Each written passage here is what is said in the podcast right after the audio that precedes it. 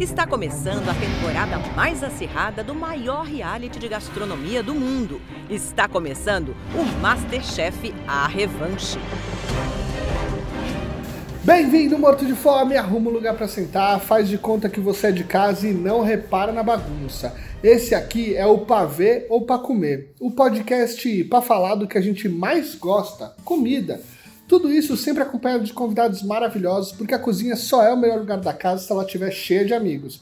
Então, vamos em 3, 2, 1, corre pra cozinha! Oi, eu sou o Tosca e vocês estão me ouvindo? Estão me ouvindo? Eu sou o Vitor Bourguignon e não importa se você tá com o dedo cortado ou não, a gente vai cozinhar. E eu sou o Matheus Flandoli. Hoje é Pavê, Masterchef Brasil. É pra ver ou pra comer? Sim, mortos de fome, nosso desespero das terças à noite voltam a partir do dia 14 de julho. O maior reality de culinária do mundo chega à sua sétima temporada e nesse episódio vamos falar dos segredos do que a TV não mostra e dos desafios que os participantes passam nesse programa que deixa a gente morrendo de fome e roendo as unhas. E para contar tudo o que acontece, trouxemos o vencedor do Masterchef A Revanche, Vitor Bourguignon. Então agora a gente vai revelar para todo mundo, para vocês que estão em casa, para vocês que estão aqui, o grande vencedor do Masterchef. Masterchef é a revanche, grande vencedor, Vitor. Vitor, muito obrigado por aceitar participar do nosso podcast e, por favor, para quem não, não te conhece, se apresenta aí para os desavisados. Bom, eu me chamo Vitor Bourguignon, né? Sou de Curitiba. É, participei por duas é, ocasiões do Masterchef, a primeira lá em 2017, é, na, na, quarta temporada do, dos Amadores, e depois é, né, tive o convite da, da chefe Paola para fazer estágio, fiz diversos cursos, é, entrei em, em, em, cozinhas profissionais efetivamente, e foi graças a esse esforço, quem sabe, que eu tive o o convite para participar da, da edição da Revanche, que foi uma edição é, composta por participantes é, das, das cinco, na verdade das seis temporadas anteriores do Masterchef, é, que continuaram na cozinha de alguma forma. É, e todo esse meu esforço culminou aí com, com, com o caneco, né? O caneco hoje do Masterchef é meu. ah, que da hora, cara. E assim, é, é, é, a revanche foi um convite, mas uh, na primeira edição, o que, que te levou a fazer a inscrição? Olha, eu sempre fui um fã é, do, do programa, né, do Masterchef. É claro que sempre fui fã também da cozinha, sempre tive é, no ato de cozinhar ali um hobby. É, qualquer meia hora que eu tinha disponível é, longe do, das minhas atividades, eu destinava a assistir vídeo no YouTube de cozinha, né? E falar, poxa, já, já faço algumas coisas aqui que eu acho que estão perfeitas, gostosas, saborosas. Sei que tenho muita lacuna aí para preencher, mas o Masterchef é composto justamente por, por essas pessoas que têm as suas deficiências. Então, por que não me inscrever? Isso foi lá na terceira temporada, né? Só que eu sou um pouco relapso com esse negócio de né, eu, eu, eu, vi que a data da inscrição acabava duas semanas para frente quando eu me decidi inscrever. Quando eu vi já tinha passado as datas das inscrições, eu perdi a, a, a inscrição da terceira temporada e falei, poxa, não posso deixar isso acontecer na próxima. Aí veio Sim. a quarta temporada, abriram as inscrições. No primeiro momento eu já fui lá, fiz o vídeo e, e enviei. Legal, eu ia te perguntar isso. Como é que é o processo seletivo do momento em que você envia o vídeo até antes da primeira câmera te filmar no reality? Bom, primeiro o questionário, né? A ficha de inscrição ali do, do, do Masterchef ela é, ela é, gigante, né? Você tem que preencher é, diversos itens, dentre os quais muitos relacionados à gastronomia, é, qual que é o seu, seu tipo de cozinha preferido, qual que é o seu ponto forte, o seu ponto fraco, escreva três receitas aqui é, que você gostaria de fazer caso fosse chamado. É, e, né, produzir um vídeo caseiro mesmo, é, onde você cozinha e explica um pouco da sua trajetória, da sua história. É, e após isso, né, após esse primeiro momento, eles te chamam, ou não, né? E chamando, você vai para a seleção seguinte. É, a seleção seguinte, no meu caso, foi cozinhar com 15 minutos para três pessoas lá da produção do Master onde eu tinha que levar a receita pré-pronta, né? Então tinha essa facilidade, mas eu tinha que finalizar essa receita no, na frente do, do, dessas, dessas pessoas da produção. Aí eu, eu até me lembro, fiz um ovo pochê empanado com molho holandês e aspargos, assim, e parma crocante. Foi uma receita que eu planejei, assim, com todo carinho e cuidado do mundo, buscando referência. E já levei o ovo empanadinho, não eu que não ia me arriscar a fazer um ovo pochê e empanar ele lá na hora. É, só que não deu outro, né? Pediram para eu fazer um outro ovo pochê lá para ver se faz, sabia fazer mesmo, né? Quem que fez esse ovo pochê aí, né? Você de casa ou não, né? Exatamente. Será que você que fez mesmo esse aí ou não? aí eu, graças a Deus, consegui fazer. Não ficou perfeito como o que eu tinha levado, mas saiu lá um ovinho pochê. E a partir dali, eu, eu, eu na verdade, eu saí dali meio que assim... Putz, eu acho que não vamos chamar. Aquele ovo pochê não saiu perfeito. Não vamos chamar, tô fora, tchau. Mas me chamaram para a segunda, pra, segunda fase, né? Para outra seleção, que, é a, que seria mais ou menos uma prova de Masterchef, né, uma dinâmica de prova de Masterchef, uma faculdade lá, lá em São Paulo, que agora não me lembro qual era, mas não, não tinha nada, não era nada televisionado ainda, só que já era uma dinâmica de prova, era uma cozinha de uma faculdade, onde tinha lá é, 10 bancadas, 10 participantes, uma caixa misteriosa, levantavam, era uma fraldinha. Tinha que fazer uma, uma fraldinha lá em 45 minutos, e a gente tinha que se virar com o mini mercado que tinha. E eu até lembro que, que eu fiz um nhoque de batata com ragu de fraldinha. E nessa dinâmica eles, eles colocavam uns aos outros dos participantes para para julgar e avaliar o, o, prato, né? E finalmente após essa essa prova é que você é chamado para cozinhar para os três jurados, né? Lembrando que nas inscrições ali tinham 30 mil e nessa fase de cozinhar para os jurados ali já são 75. Aí foi, foi mais ou menos aí. Daí, na, na, na, cozinhando para os jurados, você tem que fazer um prato e eles dizem se você merece o avental ou não. Daí desses 75 caímos para 40. Daí desses 40 colocaram a gente para duelar entre si. Ou seja, é uma guerra atrás da outra, né? É, não. Sim, sim, já, já, já prepara, né? Isso de uma certa forma explica muito a felicidade de você conseguir ganhar o avental, porque assim, a câmera não mostra, mas você já tá numa guerra já faz um tempo, né? Porque são três, quatro fases aí para. Não, e sem contar a tensão, né? De, de, saber se você passou ou não, porque nada é dito na hora ali. Com exceção, é claro, da, da prova do avental e dos duelos. Essa dinâmica de, de, de combate mesmo, de duelo, é que, que mexe com os nervos e faz realmente quando obtém o êxito, essa explosão de, de emoção que, que, que, é muito legal mesmo. Bom, a gente vê o reality acontecer durante meses, né, cara? Mas quanto tempo duram as gravações, assim, e se existe algum tipo de confinamento e tal, como é que funciona aí? O confinamento não acaba existindo de uma maneira que não é um confinamento propriamente dito, né? Porque cada um tem a sua casa, é, o reality é em São Paulo, né? Então, cada um por si. Eu, por sorte, tinha minha família em São Paulo. É, a Band ajuda com, com, com valor de custo, é, que a gente consegue se manter se caso não tenha família. Mas o, a gravação ela vai depender, claro, do, do claro, do, do, desempenho que você tem, né? O, a gravação toda, do, do início ali até a, a, final, na quarta temporada em específico, durou por volta de três meses e meio, quase quatro. Ah, então é quase semana a semana mesmo, não é uma. não é diariamente que você tá ali. O pior é que é diariamente. Caraca, sério? Na quarta temporada tiveram 25 episódios, né? Então a gente não grava um, um episódio, episódio, por, dia, dia. Né? a gente grava uma prova por dia.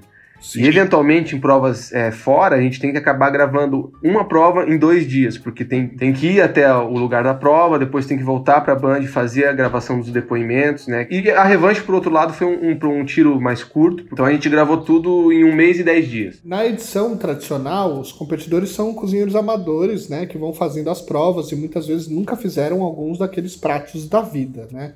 Acho que seja por acesso, por falta de experiência ou até mesmo recursos financeiros, porque os produtos muitas vezes que chegam ali são produtos bem caros e, e, e bem raros, né? Não é uma coisa do cotidiano. É, existe espaço durante essa competição, durante esse período, para que você possa estudar ou o estudo acontece antes e por conta própria? Então, e voltando à pergunta anterior, já respondendo essa também, né? Sobre o confinamento. A gente não fica confinado numa casa, mas temos que chegar sempre muito cedo lá na, na, na Band e nem sempre a prova é pela manhã. Então a gente fica num, num, num camarim, né? Todo mundo com um livro na mão, todo mundo trocando ideia, trocando receita. É, ali, aquilo é um laboratório, né? Na verdade, onde a gente está mostrando ou não, né, dependendo do estilo de jogo da pessoa, os seus pontos fortes, os pontos fracos, é, buscando é, realmente, por, por exemplo, para mim o meu, meu calcanhar de Aquiles, principalmente na quarta temporada, foi a confeitaria, né? Então eu, eu, eu estudava confeitaria assim, ó, em todo o tempo livre que eu tinha ali, é, tentava decorar as receitas de, de bolo, de, de, de cremes, creme patisserie, creme anglaise, para não fazer feio numa eventual prova de confeitaria, né? Então, uhum. é, a gente tem esse, esse, esse, esse espaço para tentar absorver alguma coisa, mas é aquele negócio, né? Ninguém aprende é, na, na base da, da, da, marra ali um pouco antes de, de ter que ser colocado à prova, né? É, estudar antes da prova não vai te fazer tirar um 10. Não vai te fazer tirar um 10. Pode fazer você acertar uma questão ou outra, né? Mas o que faz diferença mesmo é, na, na competição é a experiência e a calma, né? É, é, é o que eu acredito. Por mais que esses tempos livres sejam realmente é, fundamentais, até para ficar tranquilo, né? Tô fazendo a minha parte, tô, tô lendo aqui, não tô. Preciso fazer alguma coisa para pelo menos é, preencher essa lacuna aí que eu tenho. E acalmar, né? Porque se tu acaba lendo também, estudando, né? A hora que aparece, tu não vê isso como um monstro muito grande, né? Mas se você leu monstros... antes, o monstro é menor, né? O monstro é, ele, existe, mas ele é menor. é, exatamente, né? E, mas falando em monstro, qual foi o maior desafio que tu viveu na tua primeira edição? O maior desafio, sem dúvida, foi cozinhar com o dedo cortado depois de ter vivido ali uma, uma das sensações mais fortes e, e, pesadas assim que eu já vivi na minha vida, porque a prova começou, né? Era uma prova do, com tema é, norte. Um convidado, o chefe convidado era o Thiago Castanho, um grande chefe. Oh, é, onde a gente tinha uma hora ali para fazer uma, uma receita com, com, alguns dos ingredientes que ele tinha trazido, né? Daí eu optei por fazer um, um, um nhoque de banana da terra e mandioca um duo né, de nhoque e a primeira coisa que eu precisava fazer era, era cozinhar a mandioca, porque o, o tempo não era o suficiente para fazer com calma isso, né? Então tinha que entrar na pressão logo e nesse, nessa pressa, nessa gana de fazer tudo voando, eu acabei escorregando a faca não só pela mandioca, mas pelo meu dedo também, abrindo Sim. ali um, um, um corte profundo na ponta do meu polegar esquerdo. E ali chamei a bombeira, ela viu o estrago que tinha, né? E, e a recomendação, obviamente, foi que eu tinha que sair da prova e, e, e tomar, tomar uns pontinhos ali, suturar aquele, aquele corte, porque não tinha condições, não era. Eu, eu, podia perder a ponta do dedo se eu fizesse qualquer coisa diferente disso. Você precisa de ponto. Você precisa. É um corte grave, é um corte profundo. Primeiro eu vou cuidar da sua saúde. Depois a gente vai ver o que vai acontecer.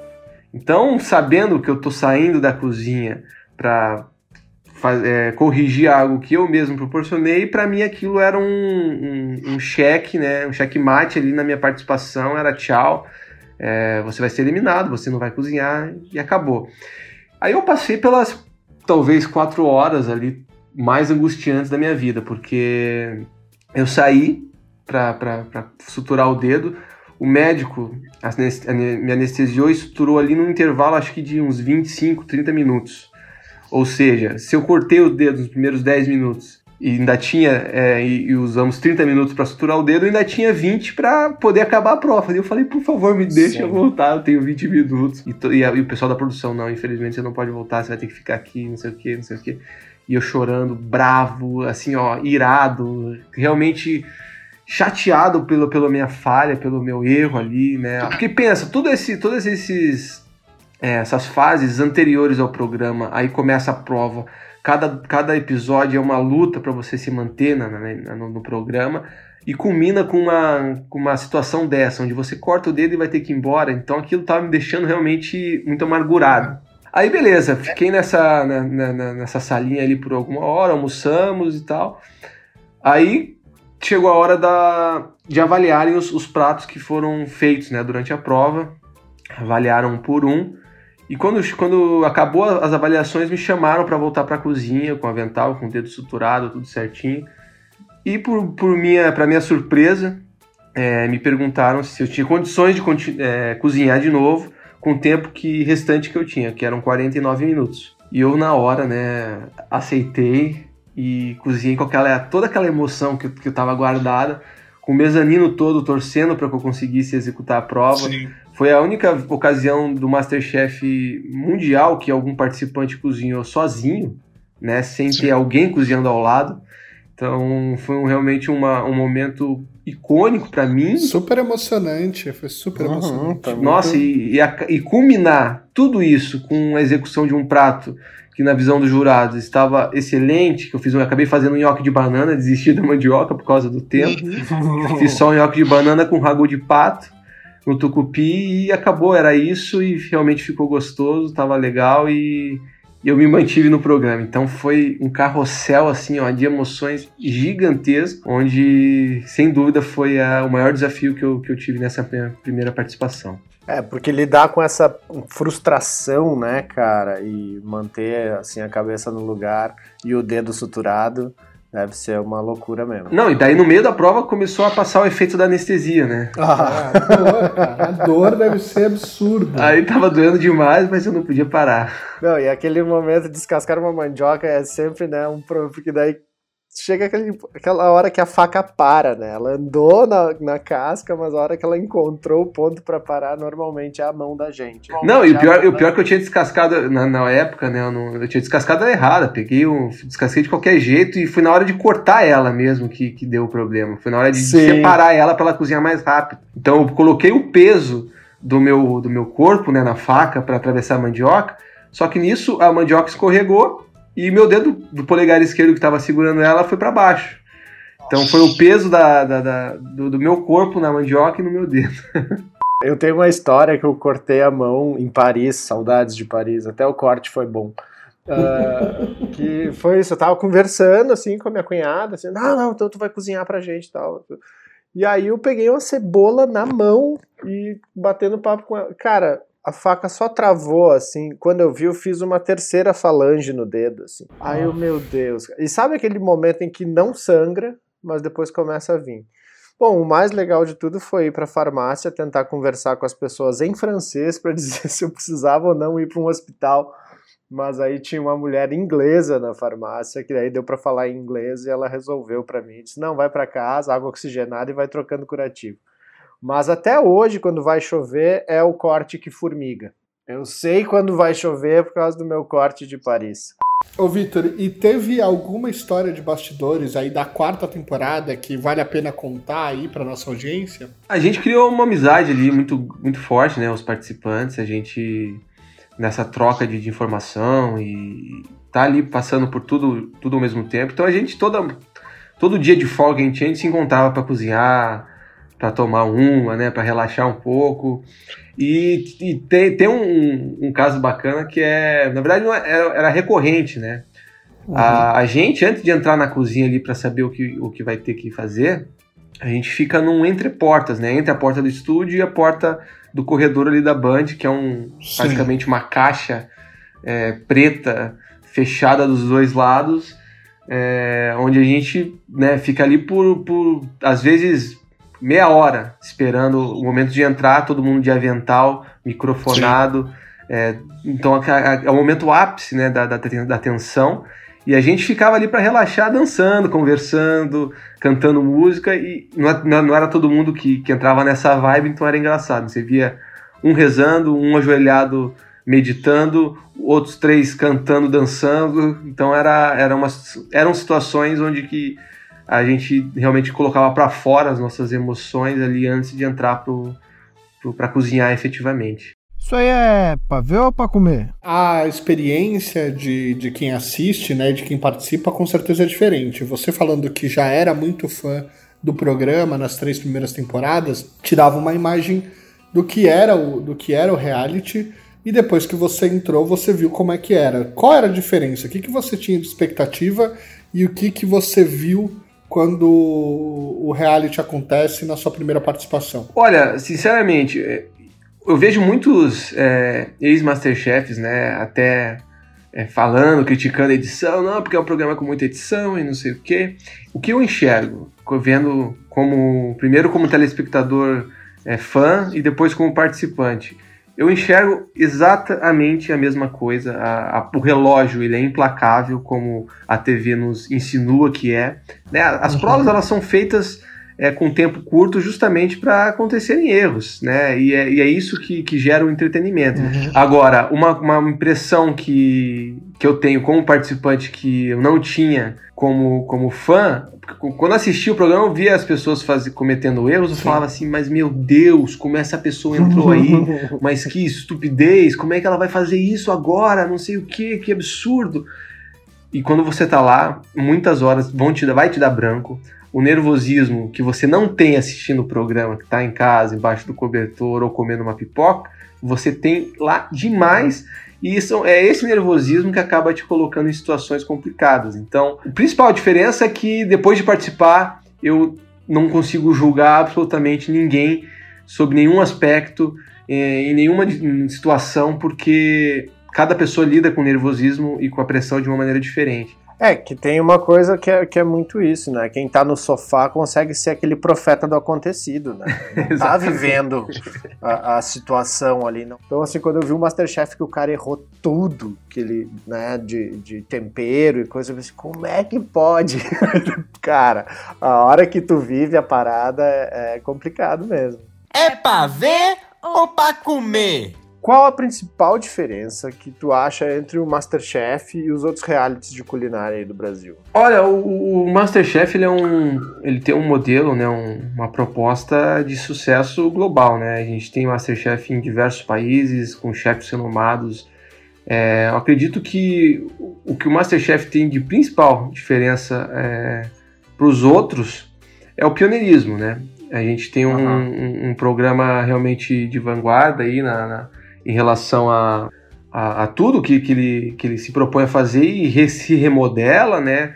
E, vai refazendo e vai tentando se atualizar. Acho que tem uma coisa que é muito legal e muito genuína do Masterchef versus, vamos dizer assim, a maioria dos outros realities, que é de, de colocar o apaixonado por cozinha em um processo de profissionalização. Se ele vai ou não seguir a, a a, o caminho né, do, do, trabalho na cozinha é outra coisa, mas assim, ele te coloca numa possibilidade que é que eu acho que é muito mais próxima quando você está falando com o, a pessoa que está no sofá assistindo, que gosta desse universo, do que muitas vezes você tem aí, por exemplo, o próprio Mestre do Sabor da Globo, que tem já os profissionais, né? E aí isso acaba se tornando algo mais distante, porque normalmente esse profissional está trabalhando muitas vezes na alta gastronomia, e aí é um prato que não é do dia a dia, é uma, é uma experiência mais de longe. Por isso que eu acho que ele gera tanta intimidade com, com o brasileiro, sabe? E é, é... Eu, eu, as pessoas, ela, assim, ó, a alta gastronomia, né? Que o, por exemplo, o Mestre do Sabor e até o Masterchef profissionais, eles Sim. têm na, na, alta gastronomia um é um alicerce ali do programa, né? Você tem Sim. profissionais competentes demais, né? Exato. profissionais super competentes, onde é, os, o resultado da, das provas são aquilo lá, né? Coisas lindas, saborosas, maravilhosas. Isso não conversa de uma maneira muito forte com, com o público, né? Exato. O público quer ver sangue, quer ver dedo cortado, quer ver a pessoa que vai fazer um pão de queijo e sai errado. Né? Exato. É, e, e, e, o Masterchef tem muito isso. É claro que esse lado profissionalizante acontece no decorrer do programa. As pessoas vão se aperfeiçoando, se, né, se, se colocando à prova e vão evoluindo. É, aconteceu muito comigo, aconteceu com todos os participantes que já passaram pelo Masterchef. Sim. É, isso é bacana, é ver a transformação que o programa é, tem na vida das pessoas de uma maneira não só na culinária, mas profissional muitas vezes, né? É, eu, eu até perguntei a questão de tempo para estudar, porque a sensação que eu tenho é muito que parece que nos intervalos de gravações vocês têm masterclasses, sabe? Assim, é. Com os jurados, porque é uma evolução impressionante. Eu acho que quando a gente olha o começo da competição, e obviamente você não está acostumada com câmera, com luz, com, com provas, etc. Mas quando chega lá na final e você vê a, toda a entrega, você fala, cara, esse cara virou um profissional, essa pessoa virou um, um, um profissional de fato. E, e para mim isso é que é o encantador do, do, do Masterchef, sabe? E isso é que para mim acaba é, diferenciando. Por outro lado, é, tem uma coisa que sempre me incomodou no Masterchef Brasil, que é completamente diferente dos programas dos outros países. Então, assim, eu acho que a gente começou abordando, principalmente as primeiras temporadas, primeira e a segunda principalmente, é um mix de Masterchef e Hell's Kitchen. Então, existia uma pressão dos cozinheiros, né, dos chefes, que era muito exagerada para uma pessoa que era claramente uma amadora.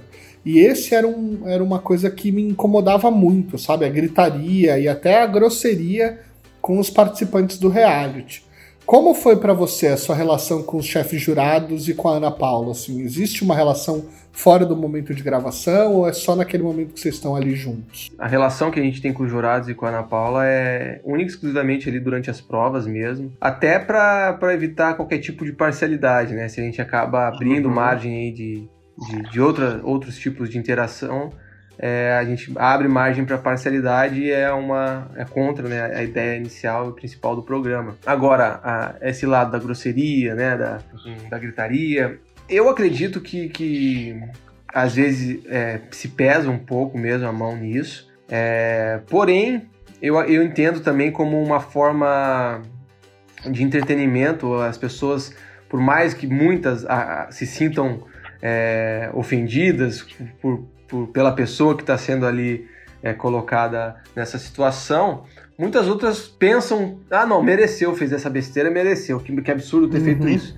O que eu enxergo? Eu acredito que até certo ponto essa gritaria, uma puxão de orelha é válido. Mas desrespeitar realmente fica um pouco, um pouco chato. Eu, particularmente, nunca tive, nunca vivi essa situação. Na minha primeira temporada, quem pegava mais no meu pé era o, era o, era o Fogaça, né? Porque eu cheguei lá tocando um pagodão e ele é do uhum. heavy metal. Pagodeiro. É, pagodeiro. Mas, assim, ó, ele foi super querido comigo em todas as oportunidades que teve, assim, pegou no meu pé ali do, do durante o Masterchef, mas é, aconteceu. E, e, assim, depende muito da forma como você lida, né? Como que eu enxergo essa grosseria? Quando, quando eu vejo um, um participante querer bater de peito com, com, com, com um dos jurados, com um dos chefes, que são profissionais de anos de experiência, é nessa hora que eu vejo eles sendo mais grosseiros e mais, digamos, turrões. Eu acho que existiu uma evolução disso, porque assim, e eu acho que o, o tom já foi adaptado, porque eu pego, por exemplo, muito disso. Quando você olha o, o Gordon Ramsay lá fora, é, e obviamente ele estava no Hell's Kitchen, ele era aquele, né, cara que gritava com a, com a equipe dele ali quando o cara fazia errado. Mas quando você vê ele dentro do Masterchef, mesmo fazendo erro, ele dava aquele cara, putz, você não devia ter feito isso, por causa disso, isso, mas ele não dava aquela porrada. E eu acho que as duas primeiras eram muito claras para mim, isso me gerava muito incômodo. Mas quando você pega, por exemplo, a própria Paola é, Carrossela falando com você na prova dentro da, do espaço lá da Brastemp, que ela fala assim, Vitor, limpa a sua bancada, senão você não vai, não vai parecer nem que você tá, trabalhou comigo.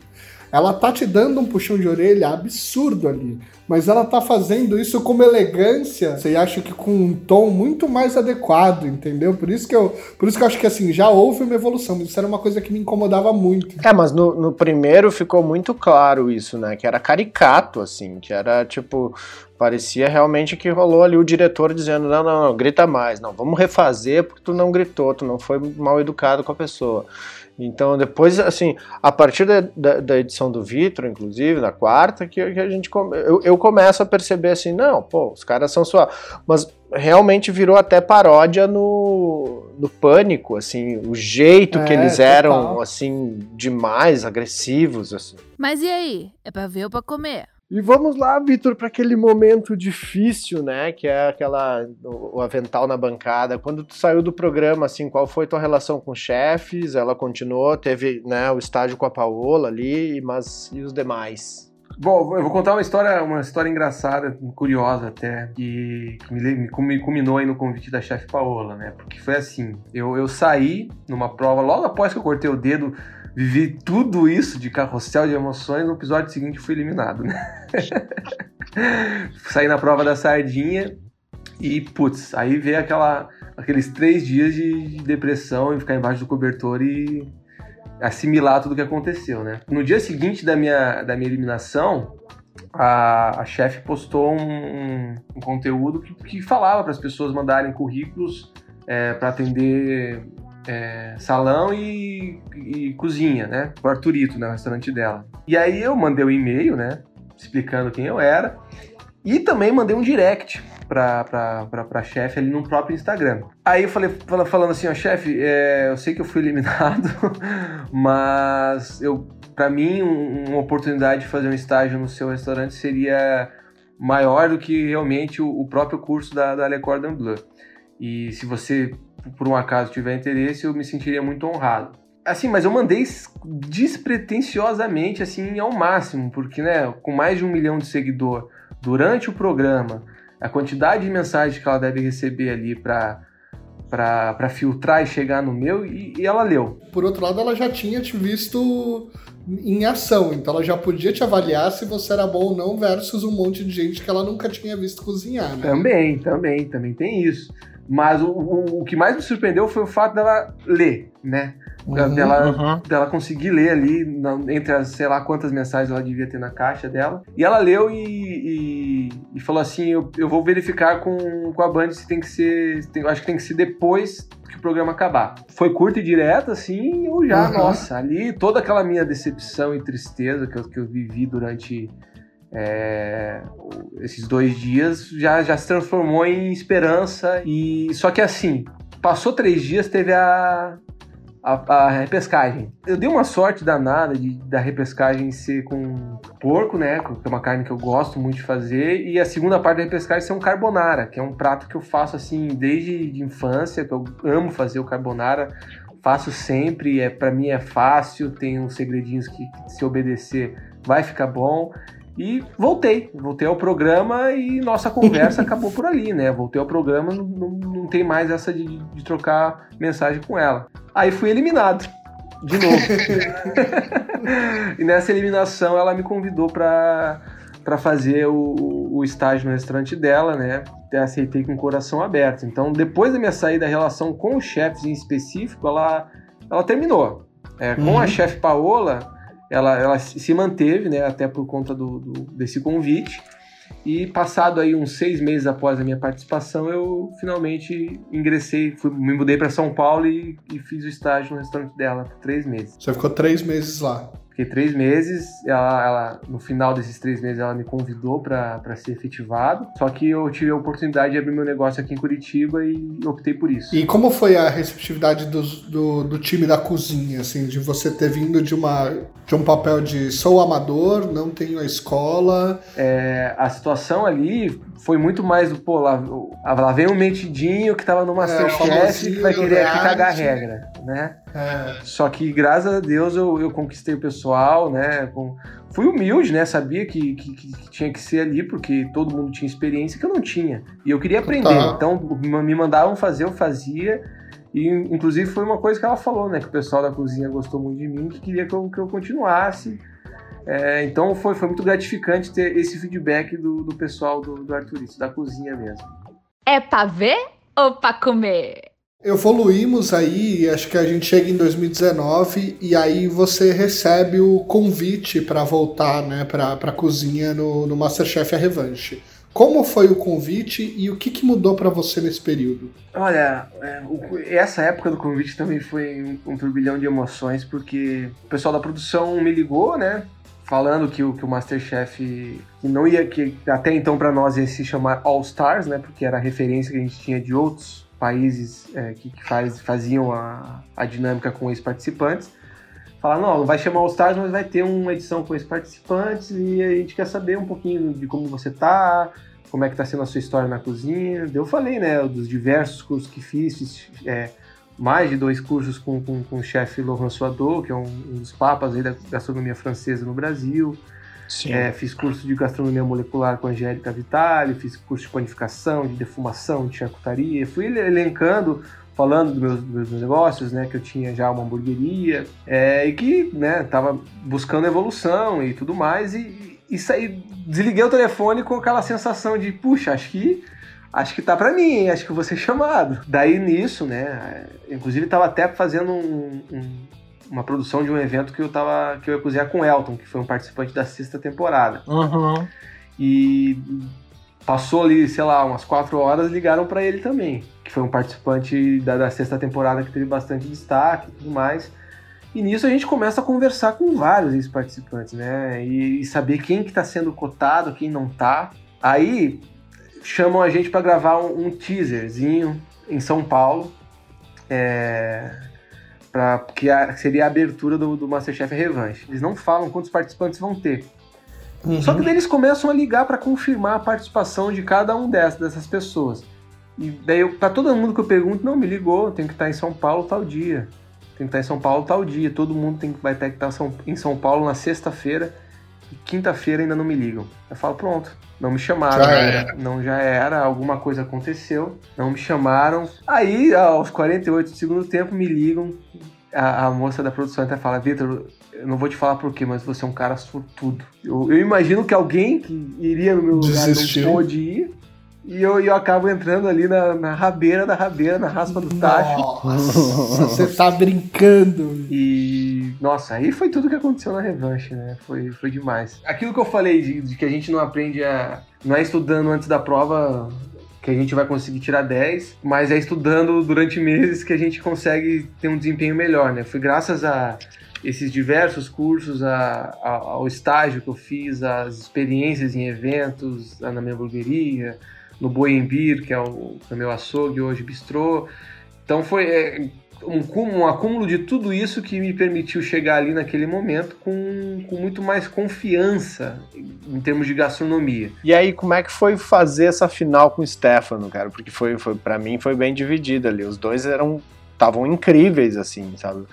É, se a gente for pensar numa corrida de cavalo, são dois cavalos com o nariz ali que, velho, cabeça a cabeça, sabe? Como é que foi isso pra ti? Então, cara, o Stefano ali, sem dúvida, era o, o cara a ser batido, né? Desde o começo, ele, ele participou uhum. da primeira temporada, né?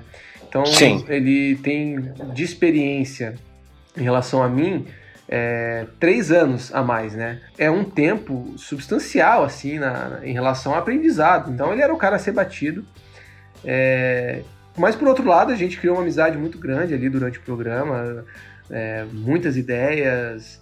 Ali, afinal, a, é, a, gente teve a dificuldade que não esperava, que era... Os ingredientes obrigatórios, né? Que eram ingredientes é, complicadinhos ali, né? Giló, pinhão e caju é, que a gente teve que se virar. Então a gente se virou e ficou na. Realmente, a diferença foi por um ponto, é, segundo a Ana Paula, e foi. foi muito bacana dividir esse momento com ele. É, qualquer um que tivesse ali contra ele, eu ter, estaria torcendo para ele.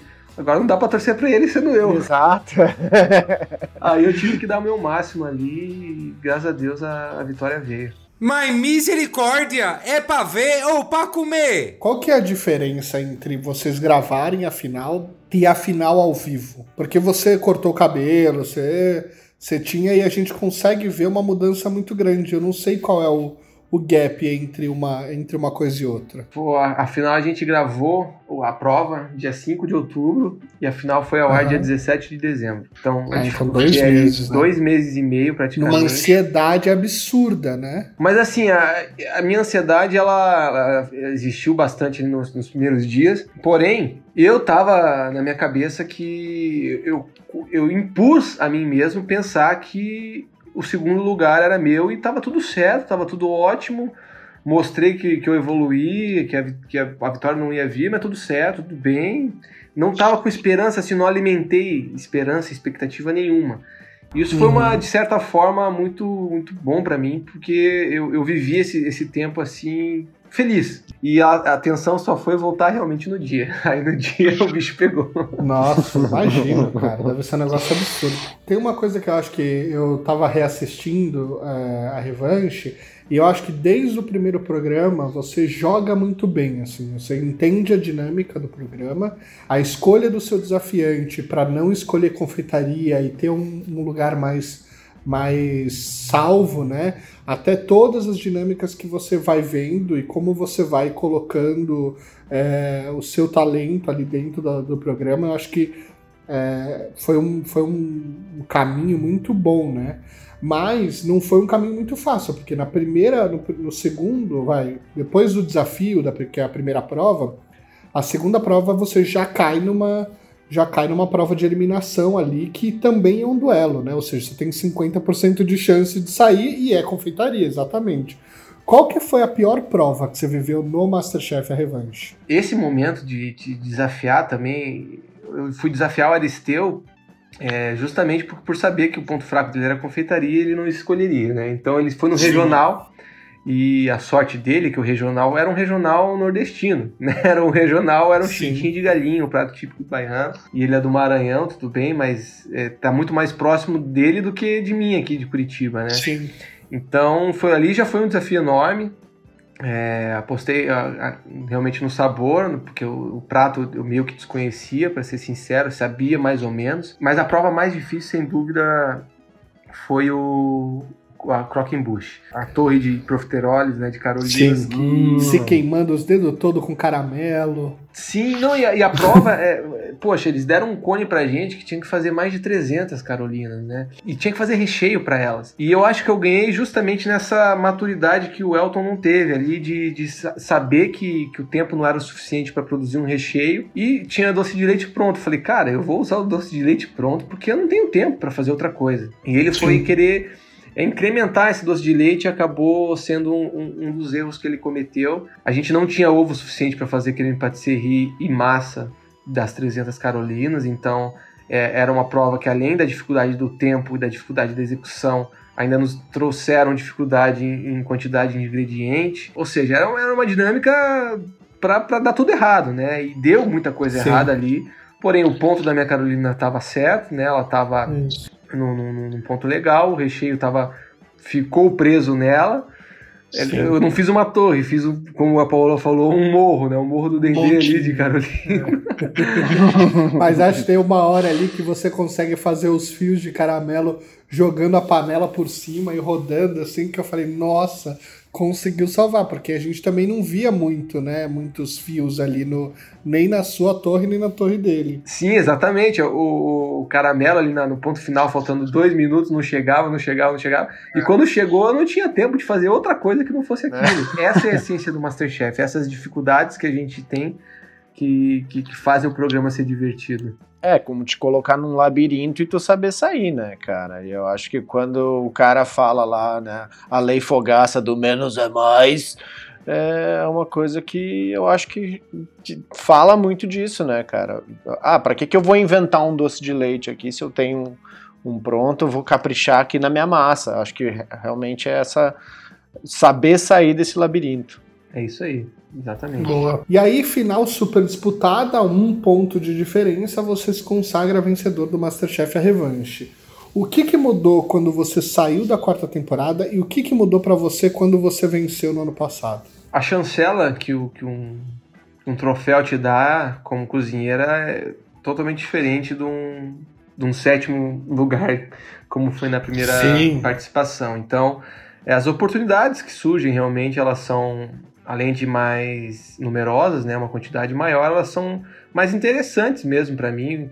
Então tem, por exemplo, eu agora você é o garoto propaganda de uma escola de gastronomia, coisa que você não imagina Legal. sendo só um participante, né? As oportunidades mesmo que, que, que surgem é que muda mesmo, e a visão que o meio é, da, da cozinha e da gastronomia tem a seu respeito depois de uma, de uma, de uma vitória dessa. O troféu, né, o seu vencedor, ele, ele te ele diminui essa, essa impressão que, que, que, que o meio tem em relação a você. Cara, tu já foi lá, cursou Cordon Bleu, foi isso antes da pandemia, não aconteceu, como é que tá rolando isso? Então, cara, o programa acabou ali, né, troféu dia 17 de dezembro, Aí, em, em fevereiro, a gente já estava fazendo lockdown, né? Não deu tempo de, de... De ir pro Rio, né? Porque também você tem... Você ficou, de uma certa forma, aí um mês fora de casa, porque você faz tudo, né? Praticamente, volta... É, e você também tem que organizar, você tem suas empresas, né, seu restaurante, o açougue e tudo mais. E outra coisa, o, as oportunidades e, e chances que você tem de, de trabalho elas surgem após a, o programa. Lógico, né? é. Então é, um- é um momento onde você não tem que parar tudo para ir fazer o curso, já que você ganhou o curso, Uhum. você pode escolher um outro momento.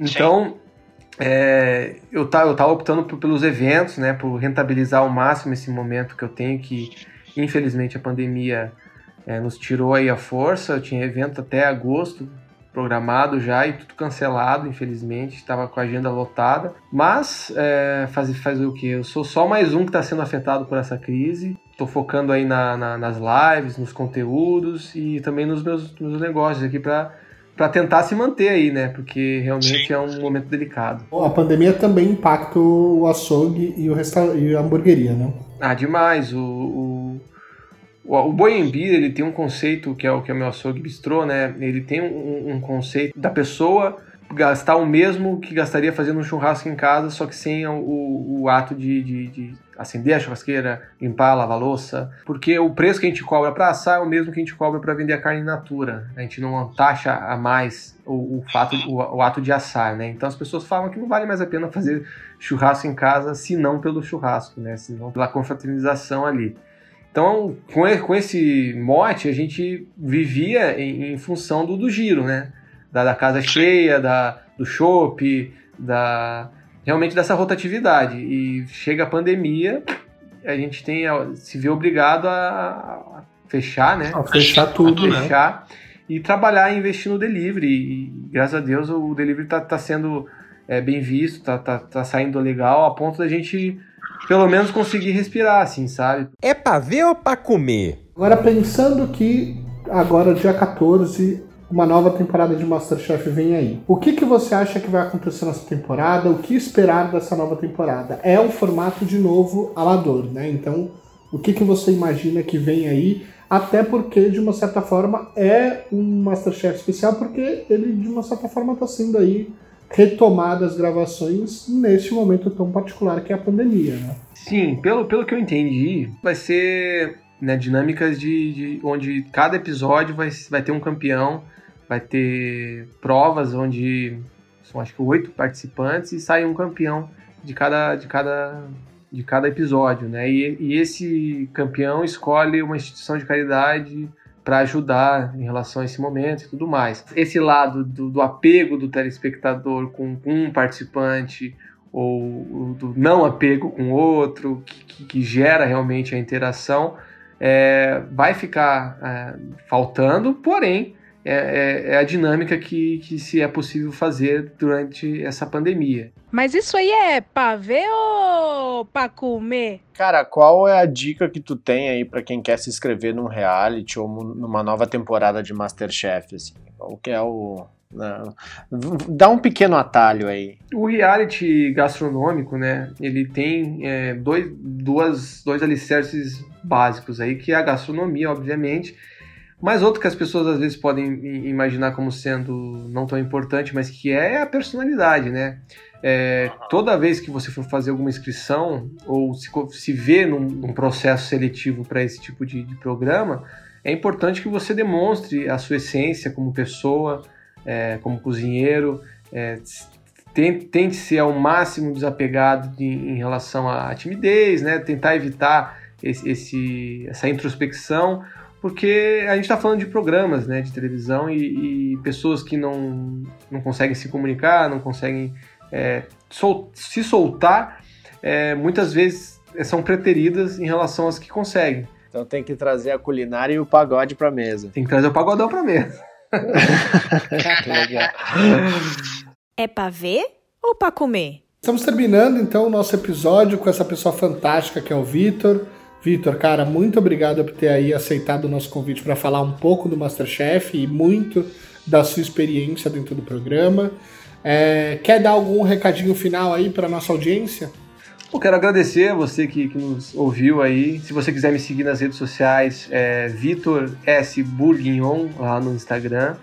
É Vitor Bourguignon é, no, no YouTube, Facebook e, e Twitter. Eu acho que a lição que, que, que mais fica em, em toda a minha trajetória é em relação a, a persistir mesmo. Assim, é uma coisa que eu gosto de falar. Pode até parecer aquelas frases de efeito motivacionais, mas poxa, se você não, se você não desiste, segue em frente, se aperfeiçoa, a, a oportunidade quando volta para você, quando vem, quando tem de novo uma oportunidade, você consegue aproveitar ela com, com muito mais eficiência. Então, não desista, siga o teu sonho, identifique as suas aptidões, capacidades e aperfeiçoe-as de modo que quando as oportunidades forem surgir, você consiga abraçá-las e tirar proveito delas. Muito bacana. Eu acho sempre válido mesmo, porque parece, o que você falou, parece é, um discurso clichê, mas é que quando, quando você vive faz toda a diferença mesmo. Vitor, obrigado mesmo, tá? Uh, muito legal tu ter vindo aqui, trazer um pouco dessa, dessa tua experiência para dividir com a gente. E nesses dois momentos que tu viveu, né? Um como sétimo colocado e um como vencedor da revanche. Uma bela vitória, parabéns. Muito obrigado, obrigado. irmão. Obrigado. Eu tô aqui feliz, só, só vencedores de realities aqui na minha frente. Tá pois fácil. é, o Toscão aí, eu. no episódio no reality que ele foi o campeão, eu fiquei último. não, mas isso, eu para mim tu parece o Inter, né? Quando perdeu uma, mas voltou para ganhar o Mundial e a Libertadores. Tá certo, tá certo. Conta o que você achou desse programa, vamos continuar essa conversa. Esse episódio vai ficando por aqui, até a próxima, tchau.